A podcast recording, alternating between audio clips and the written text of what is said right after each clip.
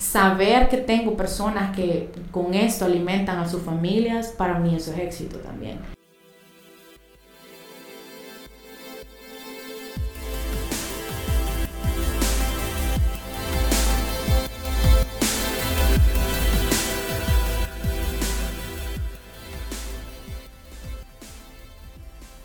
Hey, ¿qué onda amiguitos? ¿Cómo están? Estoy emocionado de estar delante de ustedes. Ando un montón de energía. No sé por qué no he tomado café ahorita. Pero, quien quita y otro ratito nos vamos con la promoción de Biscuit que nos han dado a todos los que escuchan. Sí, pues sí. Ok.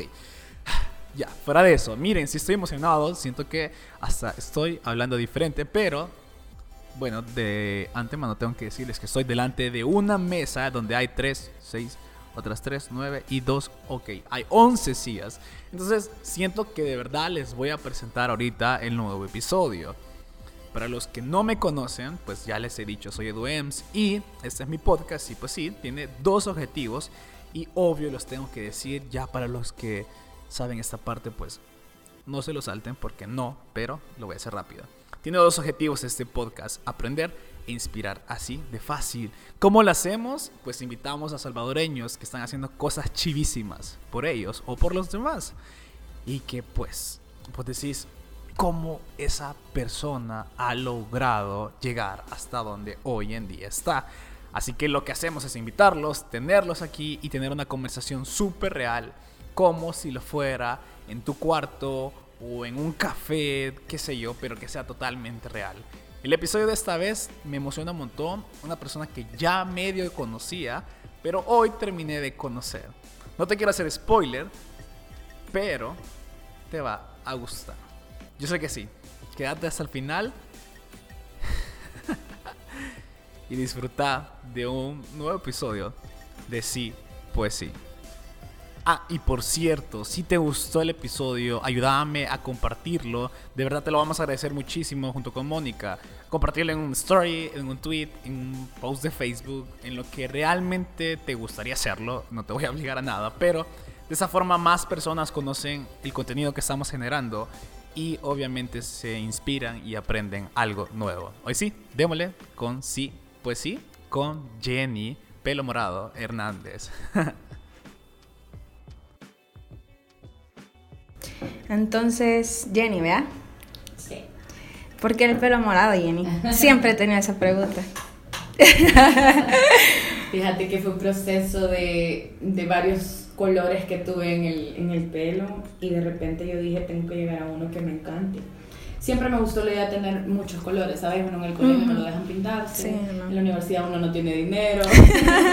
y hasta que empecé a trabajar fue como voy a experimentar con colores, entonces he pasado desde todos los tonos de rojo, fucsia, verde, azul. Hasta que cuando llegué como a ese tono de azul dije, voy a probar con morado. Mucha gente piensa que el morado es mi color favorito, no es cierto. y me da risa porque inclusive a veces hay gente que me da regalitos, marcas que me mandan cosas y son moradas y me dicen, ¿cómo a usted le gusta? Y yo, en realidad, no es mi color favorito, pero sí sentí que era el color de pelo que me quedaba como mejor y no me costaba mantenerlo. Okay. ¿Sabes? Porque siento que yo no podría mantener un rubio y con esto de la raíz, etc. Entonces decidí quedarme con el morado y ya tengo como cuatro, ya voy por cuatro años. Lo único que sí fue que amarré mi marca con el pelo y ahí sí ni modo, porque siempre me dicen que cuando te lo cambié de color, y yo, no sé, voy a hacer solo el de una bitch. ok, entonces, ¿cómo te describirías? ¿Cómo es Jenny? Mm. Jenny. Híjole, soy súper, no sé, soy súper sarcástica, cerca, eh, positiva. Yo soy una persona siempre llena de energía, ¿sabes? O sea, me considero una persona que si algo le sale mal es como, ah, no importa, eh, por algo me pasó esto, eh, y si no me salió bien fue porque yo no hice algo bien o, no era la voluntad de Dios porque siempre creo mucho en eso. Pero en general yo soy una persona que trata de transmitir buenas energías y, como, como pensamientos positivos porque siento que yo no soy de las personas tampoco que piensa que uno atrae eh, ni tan como esotérica, pero sí pienso que cuando vos te mantenés con una energía positiva te pasan cosas positivas o al menos si te pasan negativas no las sentís tan mal y eso te permite bloquear también las malas energías, ¿no? Entonces me considero sumamente positiva, enérgica, pero también tengo mis cosas, o sea, soy bien terca, soy súper testaruda, eh, pero soy muy abierta a las críticas, cuando son, sobre todo cuando son constructivas, y tengo mucha, soy muy sincera, a veces me paso de sincera, entonces, y tengo un humor muy negro, eso, digamos, en general es como la, mezcla de, de quién es Jenny. Ok. Bueno, eh, como te comentaba fuera del podcast, eh, esto se trata de aprender e inspirar. Y te comentaba de que, pues, en lo personal, me he inspirado un montón por las cosas que has hecho. Pero, ¿sabes? Siempre hay un detrás. Siempre hay un qué pasó, cómo nace, qué hiciste. Eh, no sé, siempre tuviste el sueño. Entonces son preguntas que sí quisiera tu respuesta, pero quizás vamos a comenzar con cómo comenzó todo. Quizás, no sé, desde chiquita te gustaba jugar con Barbie y diseñar ropa. Bueno, aunque son Ken, vea, porque tu marca es de hombres, pero contame, ¿cómo nace todo eso? Bueno, mira, yo siempre he, tenido, he considerado que tengo un chip muy emprendedor desde chiquita, yo me acuerdo que en el, en el colegio, perdón, en la, en la colonia donde vivíamos con mi hermana, nosotras una vez en una Navidad hicimos tarjetas, pero horribles, o sea, tarjetas así como de papel y las empezamos a vender para recolectar dinero para la Navidad, o sea, ¿sabes? Eran como, uno dice, no son cosas normales y nadie le va a comprar, pero por lo mismo de la, la, energía que veían que teníamos, la gente nos compraba esas tarjetitas que en ese tiempo, imagínate, eran como de un colón y las vendimos y yo emocionada porque teníamos un negocio de tarjetas hechas a mano que ni escribir bien, pues esto estoy hablando que teníamos 10 años, ¿sabes? O sea, ¿qué tarjeta puedes hacer? Y luego en el colegio me acuerdo que yo les vendía a mis compañeros eh, tareas de mecanografía, yo sé escribir perfectamente como secretaria, precisamente porque yo lo vi como un negocio y dije, ay, a los cheros no les gusta, eh, vamos a hacer las tareas. y yo pasaba haciendo tareas de meca. Entonces ese chip como emprendedor de que yo quiero mi propio dinero siempre lo tuve y estudié en la universidad de diseño gráfico. Yo siempre cuento la historia esta de que en el colegio era muy nerda, pero también con muchísima conducta mala. Y era esa mezcla extraña de mala conducta, pero siempre con el primero o segundo lugar. Entonces me gané una beca para estudiar en una escuela de prestigio aquí de economía y yo me negué a esa beca porque yo quería estudiar diseño. Wow. ¿Te imaginas el trauma para mi papá, que es un administrador de empresas, finanzas y lo que vos querrás, y su maestría, y él quería que alguien usara sus libros? Y yo no quiero esa beca, no me veo estudiando economía, yo quiero diseño de modas. En ese tiempo el diseño de modas no existía, entonces lo más cercano fue gráfico. El de modas a mí sí me gustaba y efectivamente jugaba con las Barbies, pero nunca me gustó jugar con Barbies como de platiquitas, sino solo cambiarlas. O sea, mi trip era, tenía un closet y, y, nosotros teníamos una nana que nos ayudaba a coser. Mm. Entonces ella hacía las ropitas y yo le ponía ropita nueva a la Barbie. Y así, eh, digamos que tenía como ya eso en el, en, el, en el, fondo de mi alma, quería algo así. Pero nunca me vi diseñando ropa de mujer porque eh, la pregunta del millón siempre es ¿por qué haces ropa de hombre? Toda su vida mi papá me trató de apoyar en esto. No quería gráfico, porque él pensó esa, esa carrera para qué te va a servir. Entonces, pero para apoyarte me dijo, te voy a meter a clases de costura. Entonces me metió en la universidad a estudiar gráfico y me metió en una academia de costura por un año. Me compró una máquina y me dijo, mira, si no te sirve el diseño, aunque sea de costura vas a vivir, me dijo, pero un, un oficio siempre te sirve, ¿sabes? Sí. Y esa fue la lección más grande de mi vida, o sea, desde ese año en donde estuve con mujeres allá en el centro de San Salvador, en una academia que costaba 10 pesos, y para mujeres que esa era su carrera y que me preguntaban cómo era la universidad. Y, y, así te das cuenta de que son clases sociales tan diferentes y que a veces nosotros no, no ponemos los pies sobre la tierra. Y eso para mí fue el momento en el que yo salí de mi burbuja y entendí que tenía que valorar que puedo ir a la universidad, que puedo tener una carrera y decidí, no, yo la voy a terminar, aunque después vea cómo me meta en esto de moda, porque no existía la carrera. Ok. Terminé gráfico y terminé el año de costura, que nunca me imaginé que me iba a venir a servir hasta este, este tiempo. Nosotros nacimos en Mosken con mi hermana, la pusimos la tienda hace tres años y medio. Y el trasfondo de esto es que a mi papá le encantaba mucho mandarse a hacer sus trajes. Ok. Mi papá trabajó por mucho tiempo en la Corte de Cuentas y era amigo de diputados y de todo esto.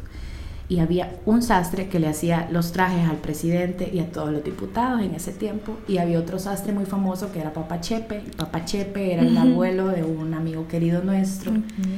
Entonces, mi papá no- nos llevaba a ver ese proceso, o sea, a mí me parecía súper interesante cómo salía un traje, primero les tomaban las medidas, mi papá lo decía como lo quería, y de ahí quizás yo me enamoré de esa etapa. Seguido de que casi toda mi vida he sido amiga de hombres, entonces todos mis mejores amigos son hombres, me rodeaba más de mis compañeros hombres, por mi misma personalidad también era bien difícil para mí llevarme con mujeres porque a veces suelo ser como, no pesada de pegarte, pero sí Ujú. tengo una personalidad bien fuerte. Ujú. Y entonces nos fuimos dando cuenta de que los hombres tenían ese tipo como de, "Ey, no me queda la camisa, siempre se quejaban mis amigos de que no encontraban un blazer, que... Sí, la verdad es que es bien complicado, sí, en general, para nosotras las mujeres es chivo porque vos sabes que a menos que no te ubiques en tu Ujú. talla, pues sabes que te entra un S o un M y yo sé que me entra un XL, ¿sabes? Pero no es como que compras una blusa y la tenés que ajustar. En cambio, un hombre compra una camisa que le cierre de cuello y después le ajusta lo demás o es muy pequeño de cintura y le toca comprar largo, aunque después le ajuste. Sí, sí, es un gran les toca eso. Y nos dimos cuenta sobre todo porque mi papá se fue a trabajar un año a Estados Unidos hace tres años y medio y yo le dije, papi, él nos contó que estaba en un, que ahí estaban Sears y todas estas cosas y me dice, aquí hay ropa barata, hija, revendela, me decía. Entonces nos conectábamos por Skype y él- yo compraba cosas para hombres. O sea, nosotros empezamos como una tienda para hombres, Ok. pero vendíamos cosas que traía mi papá cada tres meses que venía a Estados Unidos. Ok. Entonces yo escogía por Skype, tráigame este blazer, este cincho, estos, estos calcetines, porque vean, no me iba al, al gusto de mi papá tampoco. Entonces yo escogía y lo teníamos ahí y le llamaban para, miren, vénganse que hay nueva mercadería. Ahí fue que nos dimos más cuenta de que nos decían, mira, me gusta este blazer, pero no me entra, no me cierra de aquí. Y de ahí fue como que el eureka de, mira, ¿y por qué no los hacemos aquí? Le dije a mi hermana, busquemos un sastre. Y mi hermana como, probemos, ¿verdad? Sin embargo, tenés que hacer un poquito de estudio de mercado. Vimos Ok. quién estaba haciendo esto y nos dimos cuenta que, que en El Salvador no existía una tienda Ujú. donde pudieras personalizar un traje, sino que simplemente existían las sastrerías. Y nos fuimos a meter a varias sastrerías y la experiencia era la misma. Llegabas, el sastre que Ujú. quiere, un traje, vaya, traiga la tela y aquí se lo hago. Más nada, o sea, no vivís una experiencia en lo más mínimo. Y muy pocos sastres ya, la mayoría Ok. solo hacen camisas y pantalones. Entonces así nace, nos dimos cuenta que podíamos como que cambiar y revolucionar la Ujú. sastrería y le digo, bueno, mira, démosle, si no funciona, no importa, pero al menos lo vamos a intentar. Mi hermana no se salió de su trabajo en ese momento, ella estaba en una empresa sueca.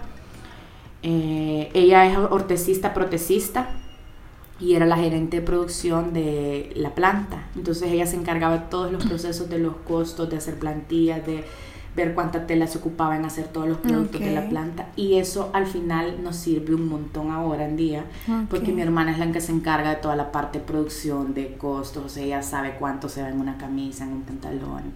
Eh, ella está encargada de todo el taller y Qué yo de toda la parte chido. creativa. Y así fue como nos fuimos compenetrando. Mi hermana después de do- al segundo año de Mosken me dijo, ya, me voy a salir de allá y te voy a apoyar. ve, Ya estamos las dos de lleno ahí. Y eh, básicamente le cambiamos. Antes era como, teníamos un billar, una mesa de billar y era como café. Y, porque mi idea era que compren mercadería y Ujú, estén aquí chill un rato. Le cambiamos todo el concepto. También porque una de las frustraciones que más nosotras tuvimos fue que ningún banco nos quiso prestar. Ok. Y yo quería tener trajes para que los clientes llegaran solo a comprar, ¿verdad? Cuando vimos que eso no se pudo, fue que le dimos vuelta a todo el modelo de negocio y dijimos, no, que los clientes vengan, escojan una tela, lo personalicen y a nivel de costo nos sale bien porque te dan la mitad, con esa mitad vos podés trabajar Ujú. y luego entregas y volvés a cobrar y ya, le digo yo, solamente armemos unas piezas para que vean muestras de algunos trajes. Entonces empecé a empaparme de toda la sastrería masculina, compré unos libros de sastrería italiana, porque aunque uno ten- yo tenía mi base de costura, Ujú. imagínate, o sea, a los 16 años que empecé la universidad, nada que ver, ahorita tengo 32. Ok. Entonces tenía que desempolvar todo eso. En costura aprendí lo básico, no sastrería, entonces tenía que aprender de cortes, telas. Y ahí empezó el proceso de clasificar telas de prueba y error. Yo agarraba telas que me decían, no, mire, pero esa es para falda de mujer y yo no me importa, ya la voy a probar en un pantalón de hombre.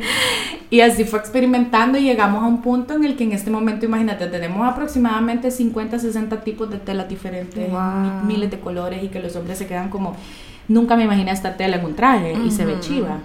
Y fue porque fuimos experimentando, mandarlos a lavar, probar cómo funcionaba al hacer un traje, ¿sabes? Y obviamente prueba y error, lo que no funcionaba, no, ¿verdad? Y durante el primer año buscamos a un sastre, no miento, los primeros seis meses este sastre nosotros le dijimos, mire, no se quiere ir con nosotros. Pero ¿y qué es lo que van a hacer una sastrería? No, mire, es una tienda, yo le explicaba y él no captaba lo que yo quería, yo no podía bocetar, entonces él no me entendía mi idea. Yo le dije, mira, no importa, yo le voy a ofrecer a usted un salario y él ganaba por pieza que él hacía.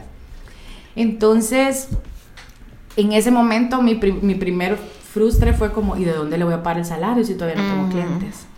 Como yo daba clases en la universidad en ese momento, lo que se me ocurrió fue, voy a agarrar más materias y de este dinero le pago el salario al sastre, ¿verdad? Porque uno cuando emprende es como tengo que...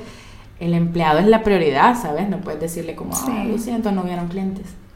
Ese ciclo trabajé el triple de dar clases, o sea, yo llegaba súper tarde porque daba clases en la noche, en la mañana, y de ese dinero yo juntaba y le pagaba su salario e invertía una parte en comprar telas para que él estuviera haciendo. Entonces yo le dije, mire, los primeros dos meses tal vez no vamos a tener cliente, pero necesito que la tienda se vea llena de cosas. Y entonces empezamos a hacer blazers, sacos, y fuimos haciendo uno de cada uno de prueba para que cuando alguien llegara había algo colgado, ¿no? Y a todo eso estamos hablando en qué año? El primero fue 2015, cuando, 2015, abrimos, cuando abrimos. Yo estaba viendo un apartamento y me pasé a una casa más grande para que ahí fuera la tienda y nos ahorrábamos el costo de un local extra. Entonces yo vivía en la parte de arriba y la tienda la pusimos abajo y el sastre fue tan buena onda que nos dijo, miren, porque no teníamos el dinero de ningún banco, no teníamos máquinas. Ok. Entonces él me dijo, ¿sabe qué se me ocurre? Me dijo, yo tengo mi equipo, me lo llevo, usted me lo renta y yo trabajo directo ahí en el taller. Súper bien. Y si tengo mis propios clientes, los puedo trabajar aquí. Me decía yo, claro, si me está prestando su equipo, ¿no? Entonces nosotros en el... Esa casa tenía un cuarto de la muchacha, que le dicen siempre, El área de servicio la acondicionamos para taller. Okay. Pusimos las máquinas de él y nosotros le pagábamos a él mensualmente por arrendarle el equipo. Y así fue como nosotros empezamos. Básicamente es como el, como el, nacimiento de Mosque en los primeros meses, haciendo piezas para que cuando alguien llegara, viera algo. Y luego ya empezó mi trabajo en las redes sociales, a levantarlas y a meter publicidad para que la gente empezara a ver. Mi miedo era más que todo que la gente no creyera en el producto salvadoreño y en que los trajes estaban bien hechos. Gracias a Dios que tuvimos un sastre que era espectacular. Ya no está con nosotros, pero se tuvo que ir del país. Eh, pero él nos dio todas las bases para nosotros entender cómo iba a pues. ser la, la, la, forma de trabajar en Mosquem. Y así nosotros fuimos reformando, ¿sabes? Antes el muestrario tenía cuatro telas, ahora ya vamos como por 60. Wow. Bueno, la verdad es que comentabas algo y creo que algo bien difícil aquí en el país y es que creyeran en el producto, ¿sabes? Porque casi nadie cree en los salvadoreños. Y bien yuca que nosotros mismos somos, bueno, el famoso malinchista, vea, que creemos más en lo de fuera que en lo de dentro. Y me imagino, pues por lo que me has contado, en que pasaron cosas difíciles. Claro. Y pues todo eso de, de buscar a la persona, de que estás contando que no, no te dieron el crédito en el banco y todo eso, pero al final pues surgieron cosas, vea. ¿Y qué sentí vos que fue como de todo el proceso antes de llegar, ¿qué sentís como que fue lo más difícil? Mira, lo más difícil fue la parte en la que no teníamos el dinero.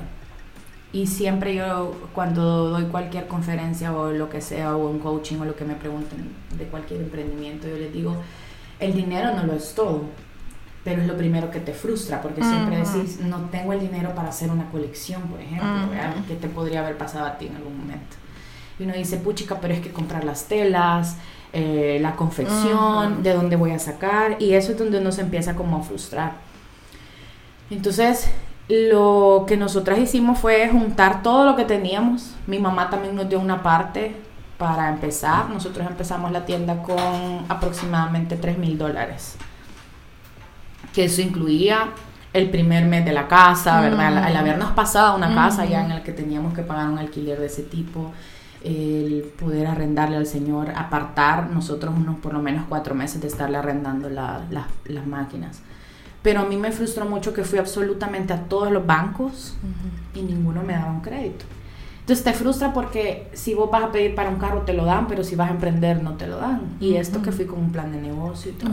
Entonces el momento más difícil para nosotras con mi hermana fue como, no, mira, sigamos trayendo ropa a Estados Unidos y vendámosla, es más fácil, ¿verdad? Y yo, no, pero probemos, o sea, démosle vuelta al negocio. Y ese fue el punto en el que Moscam se convirtió en la primer tienda de ropa personalizada hecha a la medida porque dijimos, ok, no tenemos el dinero, entonces hagamos que los clientes vengan a encargarlo, porque no lo pueden venir a comprar directo. El cliente que quiera ir a alquilar se va a ir a un lugar de alquiler y el que lo quiere ir a comprar hecho a los almacenes, pero el que entiende la ropa a la medida va a venir aquí y va a entender que esta sastrería tiene otro sistema, Ujú. otra experiencia, se te- porque nosotros también les ayudamos a escoger el corte que les va mejor, el color, el estilo, no les cobramos más por cambiar talla, por hacerle Ok. algún detalle, ¿sabes? Entonces eso nos permitió que nuestro modelo de negocio fuera algo que no existía. Ok. No es como que inventamos la sastrería, simplemente la reinventamos, Ujú. ¿sabes? Entonces es como tomar algo que ya está y reinventarlo y eso siempre es innovar. Sí, Entonces, definitivamente. Mi lema en esto es que no todo es el dinero, pero que vos podés hacer lo que vos querés con lo que vos tengas y no esperar hasta tener para hacerlo, ¿sabes? Porque a veces uno dice, cuando tenga dinero voy a lanzar una colección. ¿Y cuándo lo vas a tener? Si siempre que te llega te lo gastas, se te olvidó, te frustraste porque no te alcanza. Entonces, es como que uno se tiene que aprender a, reca- a, a, mejor dicho, como a cambiar lo que no funciona para que puedas empezar. Porque si no, vos decís, hasta que lo tenga lo voy a hacer. Y eso pasa en 10 años de tu vida y vos esperando hasta que, hasta que, y se te alargó. Entonces, Sí. eso fue lo más difícil. Sí, pero bueno, nos comentaba, vea, de que tu papá no quería eso. Pero ¿qué posición tien- sentís que tuvo tu familia? O sea, ¿qué sentís? ¿O el apoyo? ¿Sentiste que quizás alguna vez fue alguna piedra de tropiezo, algún comentario, algo? ¿Qué, qué posición tenía tu familia y tiene tu familia? Fíjate que cuando Mosquem nace estábamos pasando por un proceso de difícil en mi familia porque se estaban separando mis papás. Mis Ok. papás tenían 25 años de casados cuando en ese- nosotros ya, te- bueno, yo tenía 26, ¿no? Entonces en ese momento era como estábamos pasando por la separación de mis papás. Y yo dije, aparte me quiero independizar porque tampoco quería estar en el rollo de quién se va con quién, ya no éramos niñas. Ujú. Y creo que Mosquem nos ayudó como a unirnos y a canalizar todo esto también, como, bueno, mis papás ya no pueden estar juntos, está bien, seamos maduras, que se separen. Y fue que entonces nos dividimos las cosas, se vendió la casa, mi mamá se fue con mi hermana, eh, mi papá por eso fue ta- también a trabajar a Estados Unidos un tiempo. Y yo me quedé independiente en mi apartamento. Y ahí Ok. fue como empezamos a darle vuelta a todo esto. Pero mi familia, a pesar de que se estaba divorciando, se unió para apoyarnos como sus hijas, ¿sabes? Entonces mi papá fue como, "Ah, miren, yo les mando esto, y mi mami, miren, de lo que yo tengo de lo del divorcio, vea, usemos una parte, y fue que mi mamá nos ayudó a comprar otras máquinas, entonces teníamos ya con ese dinero un poquito como para empezar, y, y así, quizás esa es la parte que la gente no conoce, que nosotros nació, esto nació no solo como de, ¿y qué hacemos? Vea, sino que teníamos este poquito de, va, este poquito de dinero de lo que nos acaban de dar nuestros papás, ¿qué hacemos? Y mi hermana me dijo, hagamos algo juntas porque si no me lo voy a gastar. Y esta es otra cosa que la gente te dice, y ustedes cómo logran trabajar como hermanas Mm. juntas, o sea, los hermanos casi nunca pueden trabajar. Mm. Gracias a Dios nuestros papás siempre nos crearon buenas hermanas, aunque nos pasábamos dando reata. Sí, Como no, toda hermana, siempre hemos sido como si yo me compro una camisa, le compro una a ella y, y todo lo hemos compartido y hemos aprendido cada quien está en su rol. Ok. Entonces, eh, ese fue como el, el proceso que nos unió más como familia y en el momento en el que dijimos, bueno, ok, se están divorciando, pero mi mamá me ayuda con su lado, mi papá por su lado. Y en toda pasarela, todo evento, siempre están nuestros papás ahí, ¿sabes? Entonces creo que eso ha sido como importante, que nuestros papás, a pesar del proceso, entendieron que eso es un rollo de ellos, pero nos han apoyado como sus hijas y siempre los tenemos a los dos a la par, ¿sabes? Qué chido. Qué chido porque pues sí, no sintieron como el golpe de la separación, ¿sabes? Sí, de que puchica, vea esto, Ajá, nosotros que- llorando y dije, quiero irme con mi papá. y yo, no, sino que No, ellos y sentir esa distancia de ya sea de tu papá o de tu mamá. Pero qué, qué bonito, o sea, saber de que tuvieron el apoyo de sus papás. Y hasta la fecha, o sea, cualquier proyecto que hacemos, se los comentamos y cada uno por su lado es como yo te sugiero esto, yo lo otro, pero al día del evento ahí están los dos. Qué chido. Bueno, pero acabas de mencionar algo que nos abre a otra pregunta y es, bueno, todo esfuerzo trae una recompensa. Y bueno, yo he podido ver que has estado en un montón de plataformas, Mosquem ha estado en varias pasarelas súper importantes, pero contame cómo llegó Mosquem a esto, cómo se abrieron las puertas. Bueno, cuando ya te digo que el- en esta parte que nosotros empezamos, ya teníamos la tienda armada, empezaron a llegar clientes, lo primero que se nos ocurrió fue, vimos una, una mm, feria de estas de bodas. Y fue como metámonos a una de estas ferias porque al menos alguien que conozca que ya estamos como haciendo trajes de novio, ¿no? Que es como el, el fuerte de la, de la tienda, los trajes de novio y padrinos. Nos metimos en la primera vez en uno que era muy parecido al boda paso a paso, se llamaba White Expo Show. Okay. Eh, aplicamos, ahorramos durante seis meses para poder pagar el espacio porque tenés que pagar un stand y todo y pedimos pasarela y dijimos Ok. hagamos la pasarela y ese fue como salir de, vea, Ujú. de todo la primer pasarela de novios sin embargo antes de esa lo que pasó es que yo tengo un amigo que yo creo que mucha gente conoce que es Carlos Olivo que tenía una marca, tiene una marca ya que la tiene diversificada de hombre y de mujer. Ok. Y me dice, mira, yo hago solo camisas y voy a estar en una pasarela en la Torre Futura, que era una como un consolidado de diseñadores. Y me dice, si vos querés, te meto, me dice, porque vos estás haciendo blazers y trajes y es algo que yo no hago. Ujú. Y yo le dije, pero ¿crees que me van a dejar entrar? O sea, yo no soy diseñadora ni reconocida ni nada. No, yo te meto, no te preocupes. Y creo que una de las cosas que puedo agradecer, o siempre he estado agradecida y se lo he dicho a Olivo, es que él me dio la oportunidad de meterme en mi primer pasarela formal, que no fuera como algo de novio, sino ya una colección.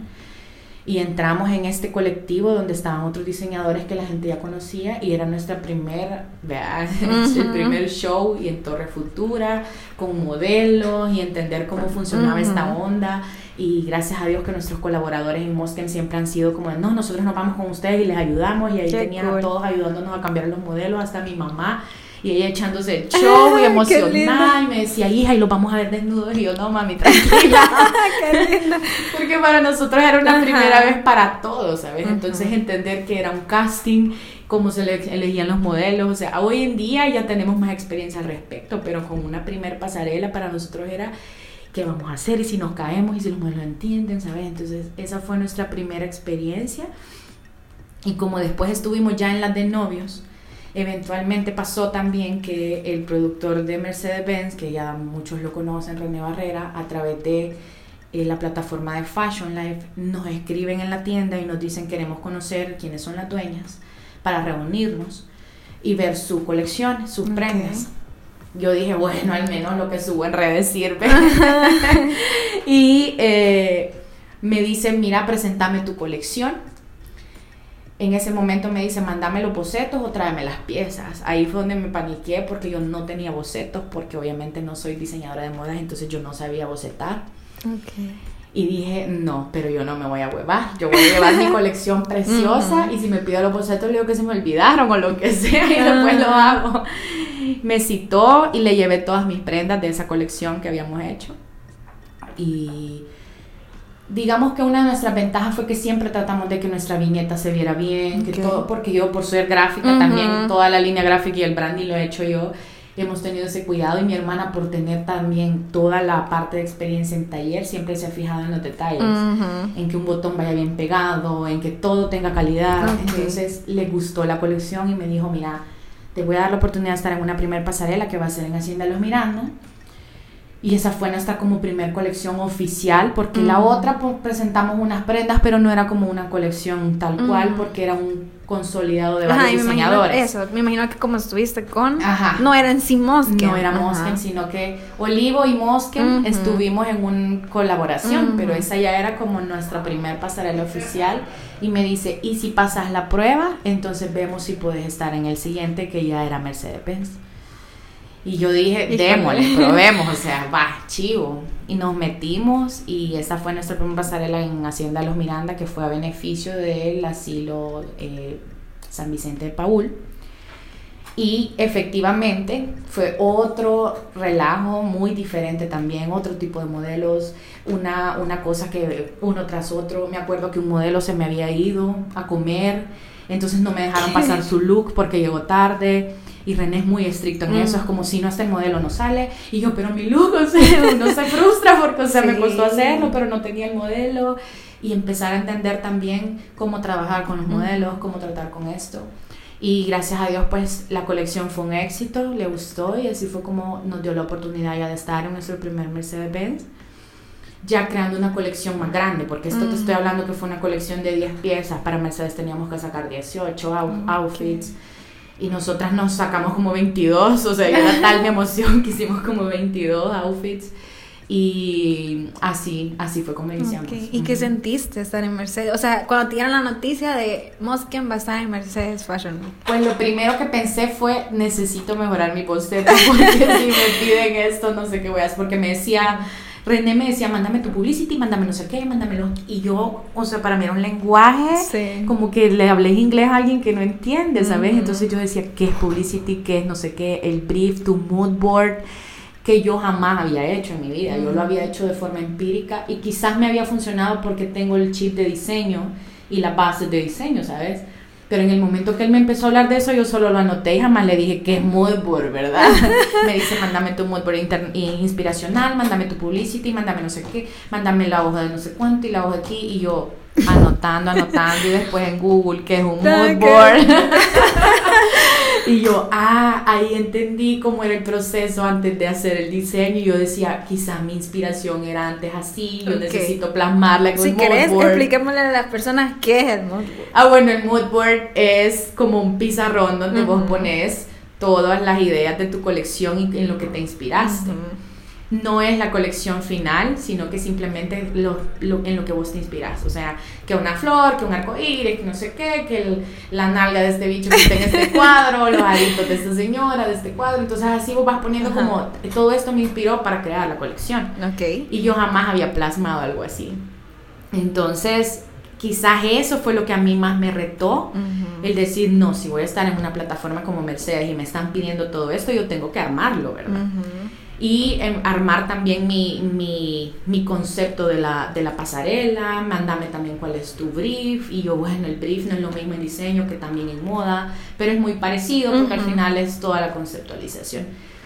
Quizás una de las mejores cosas que me pasó al haber estado ya en mi primer Mercedes es que eso me sirvió a ordenarme, a entender otros procesos, a Ujú. conocer más de moda, también porque René ha tenido un, para mí, un papel súper importante en Mosken, porque Sí. René es una persona que a veces la gente le tiene miedo, pero René es una persona que te dice, si esto no te funciona, quítalo. Ok. René es la persona que siempre me decía, esta colección no sirve porque esto y esto y esto. Y yo a cambiar todo y frustrada, digo, pero mira, tal- no, no va con el concepto. Y uno tiene que aprender a entender que si alguien sabe, te está diciendo las cosas porque por un sí, bien. por un bien. Y porque estás en una plataforma como Mercedes, tenés que mantener calidad. Calidad en telas, calidad en todo, ¿sabes? Entonces, él tuvo un papel, lo ha tenido y lo sigue teniendo, un papel importante porque cada vez que es una colección, si él me da un consejo, es como, ah, va chivo, lo Ok. entiendo, ¿no? Entonces, quizás la, la emoción más grande ya fue cuando nos llamaron. Ujú. El día de la pasarela yo tenía los nervios a mil, el hecho de saber que ya la gente estaba llegando y que nosotros era nuestra primera colección grande de mosque. eh, yo tenía los nervios de que no queríamos salir a caminar. Y mi hermana, no salí solo vos, porque esa es otra cosa. Mi hermana casi nunca figura en ningún lado, pero no le gustan los medios. O sea, ella no está aquí porque no le gusta hablar. Ella es como, no, anda vos y vos decís lo mío. Ella prefiere que yo anduviera un cuadro con su foto y me tome porque no le gusta salir en medios. Ok. Entonces es chistoso porque a veces la gente me dice, pero ¿y tu hermana? Y yo, yo sé, no le gusta salir. pero ahí sale en el sitio web, sí es cierto que existe. Entonces me dice, no salís solo vos. Yo, no, vamos a salir las dos y agarradas de la mano. Le dije, y aunque parezcamos pareja, no me importa lo que piensen, ¿verdad? Porque había gente que pensaba que éramos pareja lesbiana. no nos parecemos. Y en ese tiempo yo estaba rapada. Entonces eh, pasamos, nos dicen, y con ustedes, las diseñadoras de Mosque, pues yo creo que íbamos sudando tanto que cuando llegamos al final de la pasarela a mí se me olvidó, solté de la mano de mi hermana y me voy. y todo el mundo después me dijo, ¿por qué dejaste ir a tu hermano? Y yo, "Ay, yo no sé, yo solo sé que iba caminando, no aguantaba los tacones porque no puedo manejar tacones, yo siempre ando nervios, tenis. Y yo dije, no, me puedo caer, me quiero ir ya de aquí, vea, porque la pasarela era larga además. Entonces, bien se ve en una foto que la dejé ahí. ya se queda como que y sigue detrás de mí. Entonces son como esos two bloopers que pasan, Ujú. pero en el fondo esa adrenalina no te la puedo explicar. ¿sabes? Sí. La adrenalina que pasa cada vez que tenés una pasarela y te pasan al frente y vos decís, híjole, yo hice estos 20 Ujú. outfits que están acá y que los modelos te digan, hey, qué chivo, la gente te diga. Todo eso te llena y te anima Sí. a seguir adelante y decir, bueno, valió la pena porque yo, por lo menos una semana antes de pasarela, soy la peor Jenny que puedas conocer. ¿sabes? O sea, el que no me ame se me va de la vida porque yo soy súper Sí. estresada. Pero la tensión, me imagino, Estoy en tensión. Eh, aparte que nos pasó también en la primera pasarela que dos días antes un- una pieza no quedaba bien y tuvimos que cambiar todo el outfit y solo quedaba una noche y yo no lo había tallado. Ah, a eso sumale que venían modelos internacionales y los Ok. internacionales venían dos días antes, no ¿Qué? tenías tiempo de cambiar las piezas. O sea, yo los tenía que tallar y me fui con el sastre y la máquina y ahí fue como, veamos cómo le agarramos y no le queda. Y calcularle porque algunos miden dos metros, no son la misma medida que aquí. Sí. Eso sí no, nos tenía como súper, súper estresadas. Entonces, la semana antes de pasarela soy como un ogro, pero ya después se me pasa. Pero qué chido, de verdad. Yo me recuerdo de ese, de ese Mercedes y sí fue bien, bien chido. sí, pero ¿qué otras eh, como oportunidades ha tenido la marca que, que no Fíjate que sepamos? actualmente acabamos de terminar ya del sitio web porque lo vamos a lanzar Ok. y nos dimos cuenta que llevamos 10 pasarelas Wow. de Moskem en, en, en conjunto, ¿verdad? Porque hemos tenido las de Holidays, que son Ujú. patrocinadas por Mercedes-Benz, las dos de Mercedes-Benz, que son full Mercedes. Eh, hemos tenido las, de, llevamos dos ediciones en la de la Hacienda de los Miranda. Ok. Eh, acabamos de hacer una también en el centro de San Salvador. Es cierto. Hicimos otra que fue también en El Encanto. Ujú. En total llevamos 10 colecciones y 3 colecciones de novios. 3 pasarelas que hemos hecho de novios y 10 que hemos hecho solo de Muslim. Ok, puya. Creo que nunca te lo imaginaste, ¿verdad? No, ahora que estaba haciendo el sitio y que veía todo eso, yo dije, ¿de dónde hemos sacado tantas colecciones? O sea, cada, cada desvelo, cada pieza, cada cosa que se hace ahí, es como el, el orgullo que uno tiene de emprendedor, ¿sabes? Y que sabes que todavía no has hecho casi nada, que todavía te falta mucho por hacer. Sí, definitivamente. Mira, este, este podcast tiene una sección que se llama Quemarropa. Ujú. Y es literal. Yo te voy a preguntar y vos me tienes que responder lo primero que se te venga a la mente. O sea, de verdad. Así como pollo capero. Algo así. así que, no sea nada de novio porque aquí lo tengo. es cierto que nos está acompañando su novio. Nada que me comprometa con Ah, Colombia, por no, favor. no, tranquila.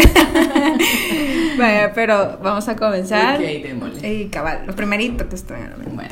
Creo que la, la que más así tengo es ¿qué sentí vos que cambiarías? De vos, De mí. de vos, ¿qué cambiarías? Mi carácter.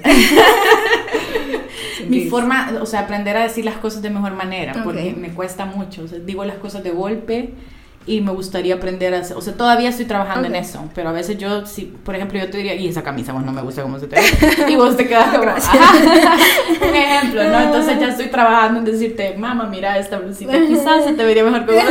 Qué linda. Ajá, pero creo que es mi forma de decir las cosas, porque eso hace que, que la gente a veces sienta que, y esta porque es tan pesada, ¿verdad? Yo no solo te lo dije, ya. Así, así soy yo. Sí. Qué chido. No, pero qué bueno que estás, o sea, como bien rápido lo dijiste.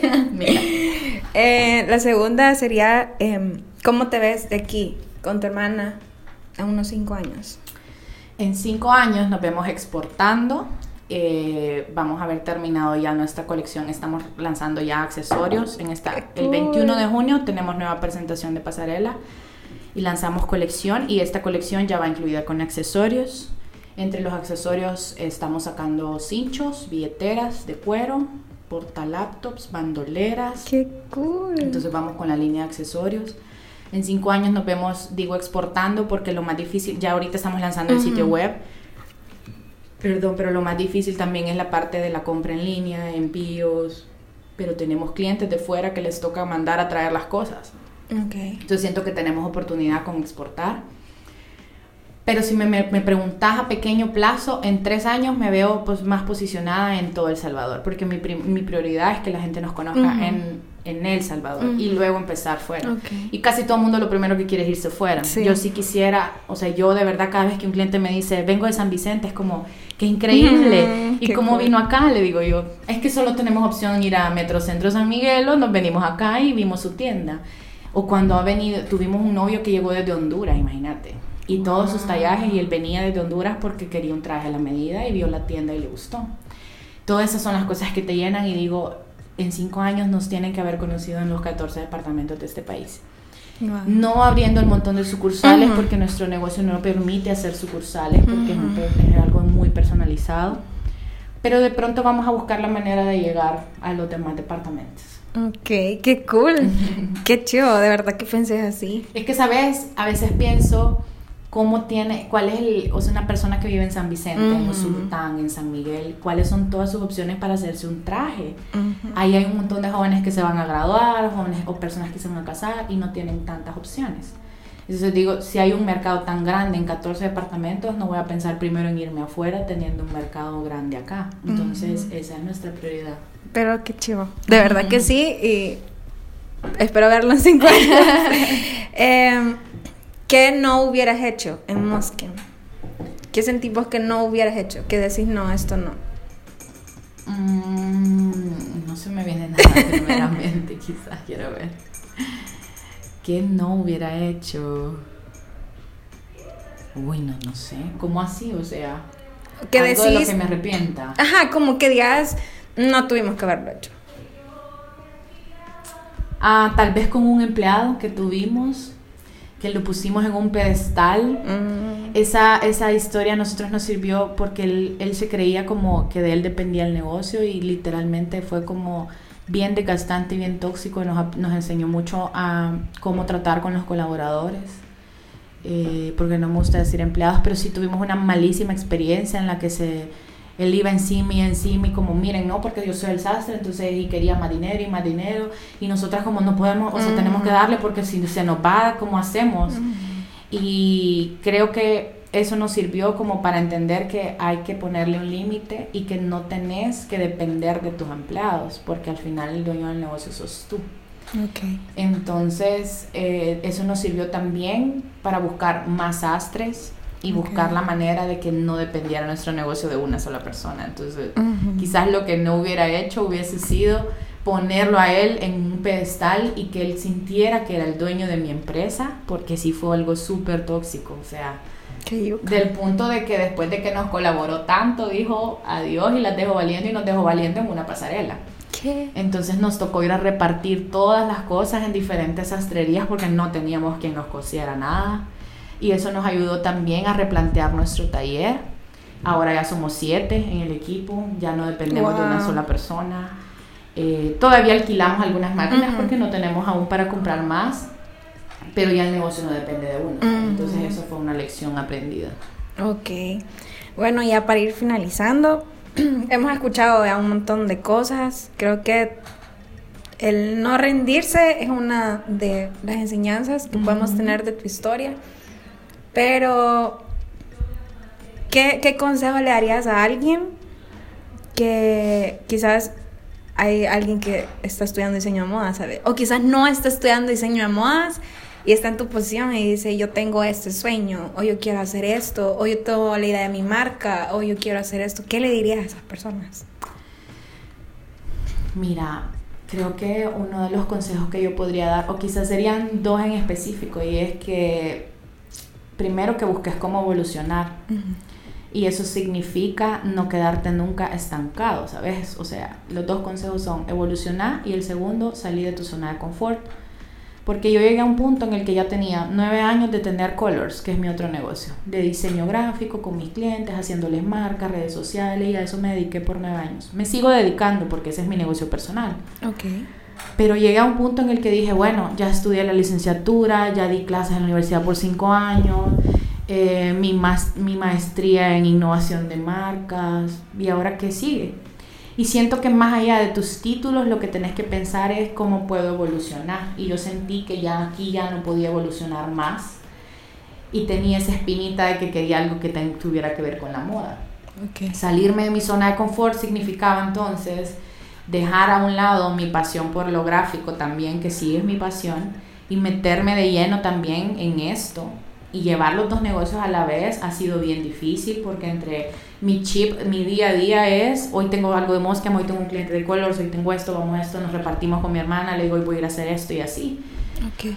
Pero más que todo es el hecho de que cuando vos te mantenés en tu zona de confort, de no, no puedo porque mis papás no me dejaron estudiar esto, o no puedo porque no tengo cómo empezar, no sé nada de diseño, yo tampoco sabía nada de modas y ahora ya por lo menos ya boceto dignamente, ¿sabes? Creo que los límites nos los ponemos nosotros mismos. Sí y las cosas que nos limitan generalmente son trivialidades, porque yo le llamo el dinero trivialidad porque el dinero lo vas haciendo y a, medida lo vas teniendo, lo vas reinvirtiendo y así sucesivamente. Nadie hace dinero de una sola vez, ¿sabes? Entonces, esos dos son mis mayores consejos, que es lo que yo he aplicado en mi vida. Nunca, nunca estancarme, siempre salir de mi zona de confort y evolucionar, o sea, evolucionar. De alguna manera siempre hemos buscado que Mosken vaya evolucionando que yo como persona evolucione. Hoy en día me gusta mucho la parte de estar dando conferencias, de ya no doy clases, pero porque me gusta más esta parte en la que si puedo inspirar a otros a que lo hagan, lo voy a hacer, porque yo tengo como el testimonio de yo pude, ¿sabes? Y a veces la gente te dice, ah, que vos porque tienes dinero, yo no tengo dinero. O sea, hice las cosas sin el dinero. Y eso es como el, el mensaje que me gustaría regar, que no importa lo que, de dónde vos vengas, lo que vos tengas o los estudios que tengas, si vos tenés ese sueño, que aunque se escuche muy trillado, como el perseguir tus sueños, eso va más allá de un solo, ay, quiero conseguir mis sueños, ¿sabes? Sino ni una charla motivacional, sino que simplemente qué estás haciendo para conseguir tu sueño, porque estás estancado porque no estás haciendo nada. Si todos los días te levantás y decís, hoy voy a hacer esto que va para Mosken, por ejemplo, cada día vas haciendo un paso y yo seguía trabajando en Color, seguía dando clases en la universidad, pero todo estaba enfocado en vamos a montar Color, ¿sabes? Entonces, si todos los días te pones como una meta y decir, de aquí a seis meses yo voy a haber lanzado por lo menos, por ejemplo, mi primera colección, y si no la logro hacer como una pasarela, lo hago virtual, pero las redes te permiten hoy tantas cosas que la gente no lo hace porque no quiere. Ok, qué cool. La verdad es que Créeme que principalmente has hablado de mi vida. aquí lo sentí. Te seco las lágrimas. Sí, no, de verdad es que es bien yuca porque creo que nos encerramos en muchas ideas y creo que la principal que has hablado es no tengo, no puedo. Y fuiste en contra de eso con tu hermana. De, imagínate cuántas puertas se te cerraron, porque al final siento que ir en contra de que se te cierran las puertas y todo eso ¿verdad? Que es súper chido. Y antes de terminar ya, ¿qué, ¿qué significa para vos el éxito? Para mí el éxito es, sentirte realizada como persona y no, no depende de un de una como te digo de una situación es decir el éxito para mí no es ah me gradué el éxito es qué hice con mi graduación sabes o sea mi éxito no es los títulos que tengo, sino lo que hice por haber hecho esos títulos. O si no tuviese ningún título, ¿qué hice? Porque no tengo ningún título, ¿sabes? Porque yo no comparto que alguien me diga, ay, mi ex, me siento una mujer exitosa porque soy mamá y me gradué. Eso no es un éxito, eso es ser una mujer, ¿sabes? Es como que yo diga, ay, respiro, es normal. Si vos quisiste ser o no ser una mamá, eso no es lo que te hace exitosa. Lo que te hace exitosa es cómo superaste, por ejemplo, el haber tenido un niño, pero seguir con tus sueños. Eso ya es más exitoso, ¿verdad? Que, ah, sí, tuve mi niño, o soy mamá soltera, o lo que sea, pero decidí seguir estudiando después y ahorita he logrado esto. Entonces, el éxito para mí son esas cosas que vos haces, que tal vez no le quiero llamar logro, sino lo que a vos te hace sentir realizada como persona. A mí me hace sentir realizada como persona levantarme todos los días, a las 9 de la mañana si es posible y que alguien me diga, puya, qué galán, yo me levanto a las 6, lo siento, o sea, yo me siento realizada de que si un día quiero me levanto a las 11 de la mañana, pero me desvelé a las 2 del siguiente día y no tengo todos los días que, ay, odio mi vida por hacer esto, ¿sabes? Eso para mí es más exitoso, levantarme y decir, hoy tengo que hacer esto por mi marca. Éxito para mí significa sentirme plena y no necesariamente por la parte económica. A veces te lo juro que todavía hoy en día nos pasa es fecha de pago y nosotras todavía estamos tronándonos los dedos, mira, no nos va a alcanzar para esto, mira, salimos justita. Pero me siento exitosa que le pagamos a los empleados que son la prioridad, ¿sabes? Saber que tengo personas que con esto alimentan a sus familias, para mí eso es éxito también. Entonces, eh, eso básicamente es. El éxito es lo que vos haces con lo que vos tenés en ese momento, simplemente. O sea, vos puedes decir, mi éxito es la primera colección que yo saqué y en ese momento vos te haces sentir bien aunque más adelante vos digas, mi quinta colección me dio, me dio más satisfacción todavía porque no sabes todo lo que pasé para llegar a esto. Ok, qué cool. La verdad que fue un gusto hablar con vos. Sé que los que se quedaron hasta el final de este podcast, igual se sienten como yo ahorita. no, pero de verdad deseo lo mejor para Moskem, para tu hermana y para ti. De verdad que revolucionaste en la sastrería, revolucionaron la sastrería y pues los que no los conocen pueden ir a sus redes y ver que es súper chivo lo que hacen. Y nada, de verdad, gracias por tomarte el tiempo. Sé que es viernes y... Pero mi cuerpo no lo sabe, no, hay problema. Pero, ¿sabes? Me contabas que tenías miles de cosas que hacer, entonces de verdad, gracias por apartar el tiempo. Créeme que va a valer la pena. Van a haber muchos comentarios y gente, vas a inspirar un montón de gente. Te agradezco de verdad que apartar el tiempo. Un gusto, de nada. Yo creo que creo que de todo esto lo más importante es que ustedes busquen quiénes son las personas que te inspiran, pero que también busques quiénes son los que te apoyan. Porque a veces en este proceso los que te frustran son las personas que están a tu alrededor que no te apoyan. Y uno dice, ay, pero a vos te apoyó tus papás. Sí, pero tenía muchos amigos que me decían que no lo hiciera. Entonces, buscar redes de apoyo, buscar personas que te inspiren, seguir en las redes personas que te inspiren, eso te va siempre a seguir llenando. Entonces, sigámonos y cualquier cosa escríbanme que si puedo los inspiro y si no. gracias Jenny, de verdad, de verdad, gracias. Y pues gracias a todos ustedes que se quedaron hasta el final. Pues nos vemos en otro episodio de Sí, pues sí. Sí, si se quedaron hasta el final le damos descuento en Mosquem.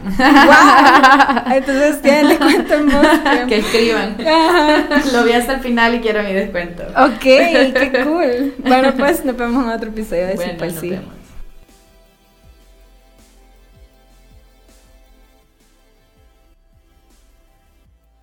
Hey, qué buenísima onda que te quedaste hasta el final de este episodio. Si te gustó, te invito a que lo puedas compartir en tus redes sociales, en Facebook, en Twitter, en Instagram, donde sea, porque esto nos va a ayudar muchísimo para que más personas conozcan lo que estamos haciendo aquí en sí.